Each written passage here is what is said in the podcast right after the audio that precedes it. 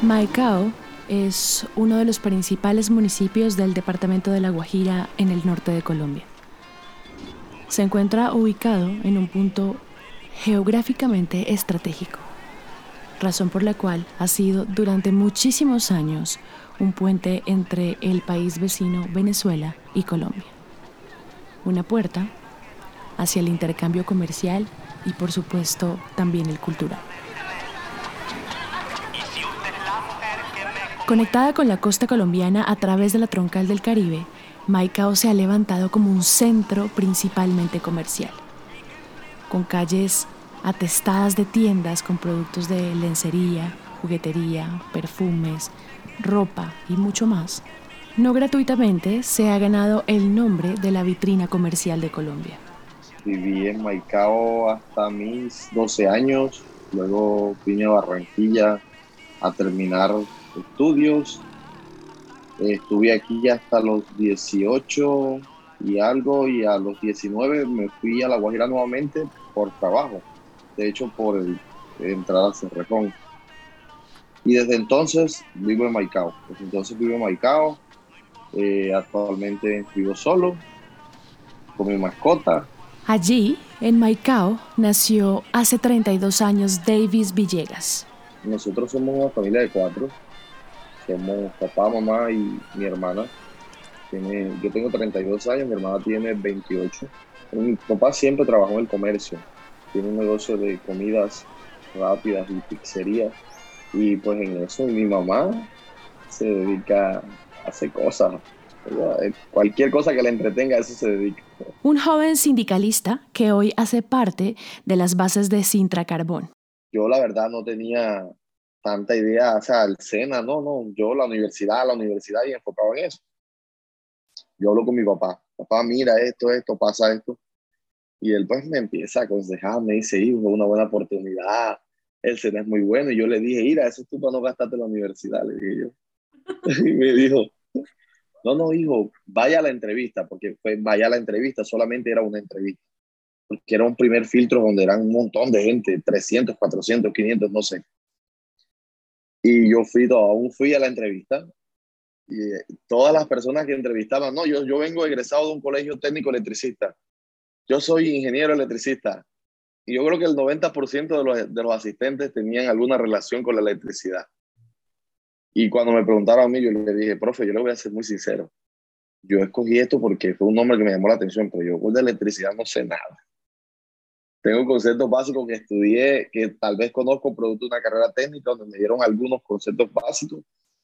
Y ya me dijo, ¿me dice la verdad? Yo le dije, sí. Me dijo, ¿te puedo preguntar algo del sistema? Y yo, claro, me preguntó, le respondí acertadamente, me dijo, ok, siéntate. Ya, luego me llaman y me dice que, que quedé y que se aceptaba el CUP. Y yo dije que, ah, ok, está bien. Un hombre que luego de crecer lejos de su ciudad natal, porque sus padres se movieron a Barranquilla cuando él era aún muy pequeño, volvió a ella para adentrarse a las fauces de la explotación del carbón en Colombia. Y en mayo del 2009 Cerrejón me contrata para hacer prácticas con 19 años. Terminé mi proceso de prácticas y luego seguí trabajando. Yo soy tecnólogo en mantenimiento eléctrico industrial. Las minas de explotaciones carboníferas en Colombia son enormes territorios que se extienden a lo largo de la planicie de la sabana de la costa caribeña. Una mina de carbón, como la del Cerrejón, puede contar con cerca de 69.000 hectáreas de tierra dedicada exclusivamente a la extracción de este preciado material que mueve la energía y las economías mundiales. Yo cuando entré a Cerrejón todo el tiempo estaba en la misma sección o digamos la misma dependencia, que es alta tensión. El trabajo puntualmente de la sección o la responsabilidad como tal es el suministro de energía a nivel de alta tensión a las áreas de la mina.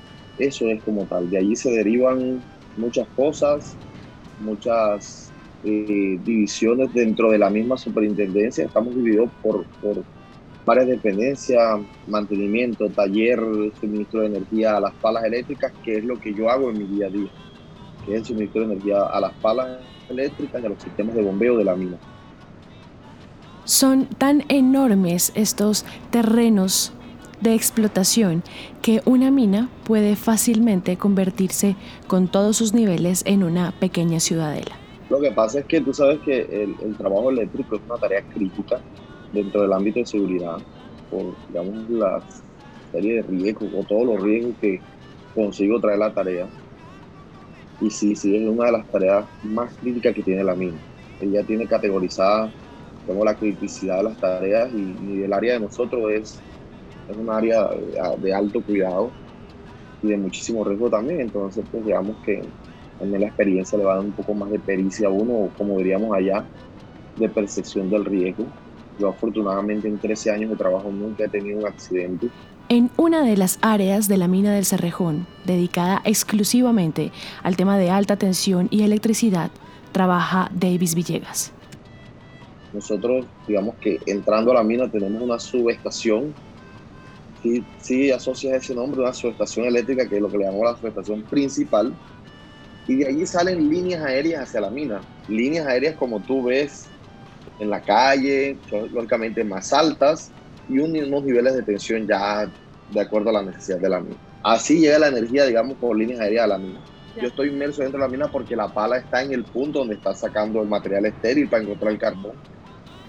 Por azares de la vida que lo llevaron de la ingeniería de sistemas a la ingeniería eléctrica, hoy en día Davis hace parte del grupo de trabajadores de las minas de El Cerrejón, minas que son propiedad de Prodeco en Colombia, una empresa filial de una de las multinacionales más grandes del planeta, Glencore, y además una empresa con un alto índice de vulneraciones de derechos laborales en América Latina.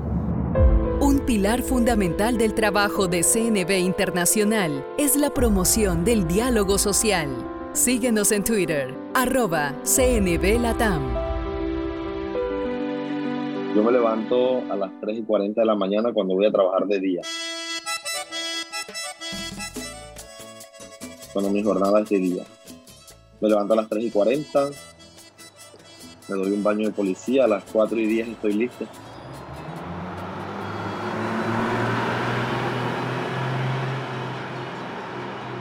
a las 4 y, 4 y 12 minutos me recoge el transporte en la puerta de mi casa, una buseta, es como un alimentador. En el municipio, por ejemplo, el caso de Maicao, hay seis bucetas en todo el pueblo recogiendo el personal y vamos a un parqueadero que es donde hay un bus climatizado. Por eso te digo que ellos son como unos alimentadores. Llegamos ahí, ahí todos abordamos el bus. Salimos a las 4 y 30 minutos en punto de Maicao a las 5 y 20 estamos en la mina, en el área que yo trabajo, porque la mina es demasiado grande, o sea, es grandiosísima. Pero digamos que a la zona a la que yo llego, llego a las 5 y 20. Ahí pues, me bajo mi bus, entramos a lo que es el cambiadero, que es un área donde hay lockers y hay una zona, digamos, acondicionada para que nos entreguen lo que le llamamos lunch, los alimentos. En mi caso, yo recibo los alimentos y voy hasta una zona de parqueo donde hay unas camionetas Allí los compañeros que vienen saliendo de turno dejan el carro y nosotros que vamos entrando tomamos el carro y nos trasladamos hacia el área nuestra como tal, hasta el área donde están los, eléctricos. Eh, ahí llegamos y lo primero pues el desayuno, estoy llegando al área aproximadamente 5 y 45 de la mañana, estoy ya en el área como tal, lo primero que hacemos es desayunamos eh, y a eso de las seis y media nos sentamos a hacer lo que le llamamos la charla de seguridad en el que conversamos de cosas de seguridad, cosas personales. O nos sentamos como mi grupo de compañeros con los que me veo todos los días y demos como un conversatorio general. Inicialmente temas de seguridad, temas de interés general. Yo en calidad de directivo aproveché ese espacio y también mi discurso un rato. Y luego el supervisor a veces él pone un tema de seguridad, algo que ocurrió, un accidente que haya ocurrido recientemente o algo que sea relevante por comentar y luego de ahí él entrega las labores para el día, por lo menos las que están ya programadas, porque producto de que nosotros somos ministros también tenemos emergencias. Ya luego de eso ya es como que nos organizamos, nos, bueno, en nos cambiamos porque yo me voy en ropa particular, ya, ya me coloco mi uniforme y eso, herramientas, camioneta y al ruedo. Ya eso de las 5 y 4 y 30 estamos suspendiendo.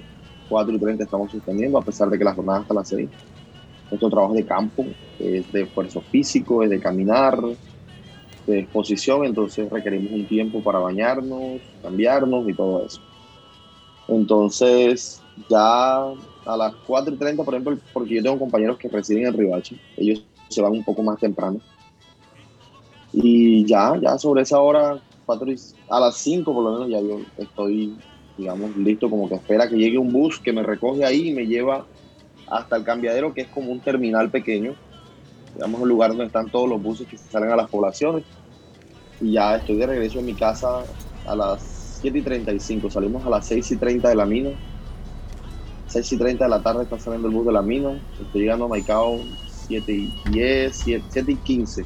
7 y 15, 7 y 20.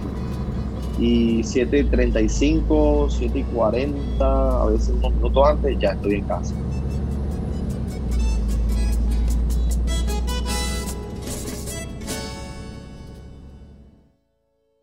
Las jornadas laborales a las que están expuestos los trabajadores mineros de minas, no solamente del Cerrejón, sino de otras del norte de Colombia como la Jagua de Ibirico o Calenturitas en el Cesar, son jornadas que terminan siendo turnos laborales que afectan de manera grave y contundente la salud de muchos de los que se dedican a esta tarea como una forma de vida.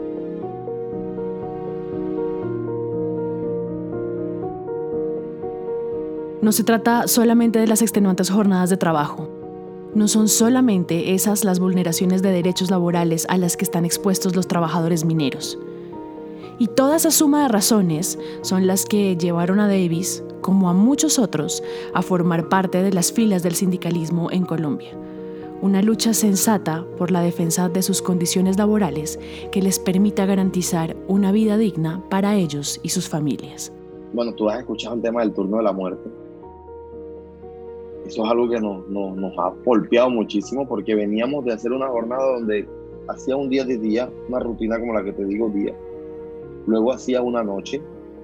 Luego que hacía la noche, llegaba amanecido, descansaba todo el día. Al otro día nuevamente hacía un día y luego una noche y tenía mis tres días de descanso. Ahora es, hago, tengo que hacer, en una semana hago tres días consecutivos como ese y luego hago cuatro noches, que terminan siendo lo mismo pero invertido, porque me voy a las 4 y 12 pero de la tarde y regreso a las 7 y algo pero del día siguiente. Entonces ahora son tres días seguidos y luego cuatro noches, o en su defecto cuatro días, perdón, tres noches. Entonces eso nos tiene al borde. En este 2022 se cumple el primer año de formación del colectivo de trabajadores por la transición energética justa. Un colectivo que ha dedicado todo su trabajo a unar fuerzas para que desde el sindicalismo se puedan generar espacios de diálogo que garanticen la transformación del uso del carbón con un impacto social positivo en Colombia. Yo en términos generales pienso que la idea central o el propósito central es que eh, hay un cambio generacional a nivel de las empresas, porque necesitamos líderes sindicalistas que se formen y se preparen porque van a ser el futuro de las organizaciones. Y si se va dando ese relevo generacional y no hay jóvenes formados, entonces ¿quién va a tomar las riendas? Vamos a dejar que desaparezca o que se debilite. Y además de eso, que vengan jóvenes con una visión más amplia del sindicalismo distinto al modelo de sindicato que manejamos en Colombia. El colectivo de trabajadores está formado por los sindicatos de Sintra Carbón, del cual hace parte Davis Villegas, Sintra Mi Energética, Sintra Dem y Sintra Drummond. Organizaciones cuyo trabajo fortalecen día a día la lucha sindical con el apoyo de CNB Internacional. Pienso que hay un futuro muy largo, hay un futuro muy amplio, hay muchas cosas. yo tuve la fortuna de conocer el modelo sindical de Brasil, de Argentina y Alemania. Conocí esos tres modelos.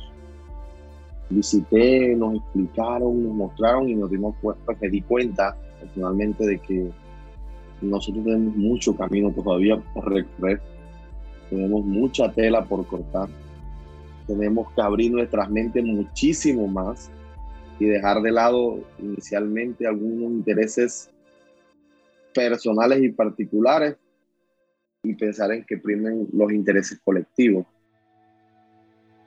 Lo que es cierto es que sí existe una cantidad de jóvenes que, como Davis, han encontrado en la posibilidad de sindicalizarse una herramienta para hacer frente a las violaciones de derechos laborales en diferentes regiones de Colombia. El futuro del sindicalismo es incierto, pero se hace vital que cada vez más haya más gente joven uniéndose a las bases sindicales. Una tarea que garantizará la existencia de estas organizaciones que blindan los derechos laborales de los trabajadores. Desde que yo empecé ese tema de jóvenes, a nivel interno se está tratando el tema del sindicato minero energético. Desde ese entonces estoy escuchando eso. Mira dónde vamos y aún no ha sido posible. Entonces, en la medida que vayan llegando nuevas personas con nuevos pensamientos y ojalá que la visión sea mucho más amplia, porque pues, yo entendería que es que hay tanto empeño en los jóvenes porque somos más, no sé, somos como de la mente un poco más abierta. Tal vez eh, vemos las cosas de una manera distinta. Creo que por eso hay tanto interés en que los jóvenes realmente tomemos la rienda y lo que te decía en principio, de que nuestro sindicato no quede desamparado. O porque yo me pregunto, el día que los grandes directivos de años y años y años de nuestro sindicato se vayan, entonces ¿quién va a traer esa experiencia, todo ese conocimiento? Y además de eso, sumarle esas nuevas ideas. ¿Quién lo va a hacer? Tienen que haber personas que tomen esa rienda. La voz de los jóvenes trabajadores que logran unir discursos de defensa del trabajo con la garantía de una vida digna es necesaria y urgente dentro de los diálogos sociales que deben darse en el marco de la minería del carbón y de la transición energética justa. Bueno, yo creo que nosotros a nivel sindical hablamos mucho de algo y es de la reivindicación, de equidad, de igualdad, de justicia social, ¿cierto? Entonces, yo creería que si hablamos tanto, todos deseamos eso, ¿cierto? Si lo vemos desde el punto de vista de que hay un grupo de personas, o hay una organización, o hay algo que defiende mis intereses, y además de eso busca esas cosas, yo creo que creo que ese es el camino. Creo que simplemente ese es el camino. No hablando de lucha ni de causa, no, no o sea, pensando en esas palabras que mencioné, si tú conoces a alguien que está afín con lo que tú deseas y que está pendiente a ti y está para cuidarte y está para brindarte o por lo menos buscar la manera de que tengas una vida digna, yo creo que ese sería el camino. es algo como por instinto personal de las personas, o sea, como que yo quiero estar bien, ¿cierto? y considero de acuerdo a mis pensamientos que ese es el camino.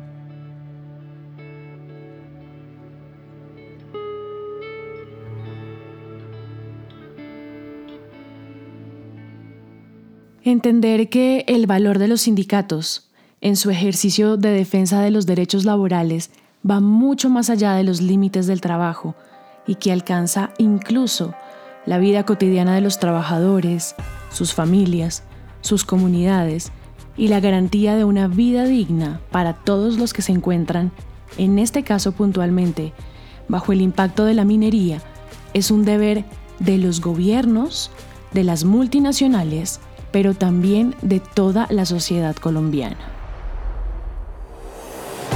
La lucha sindical continúa. Y mientras siga liderazgos imprescindibles de CNB Internacional, seguirá acompañando y haciendo visible las historias de vida que hacen posible la defensa de los derechos laborales de las y los trabajadores en América Latina.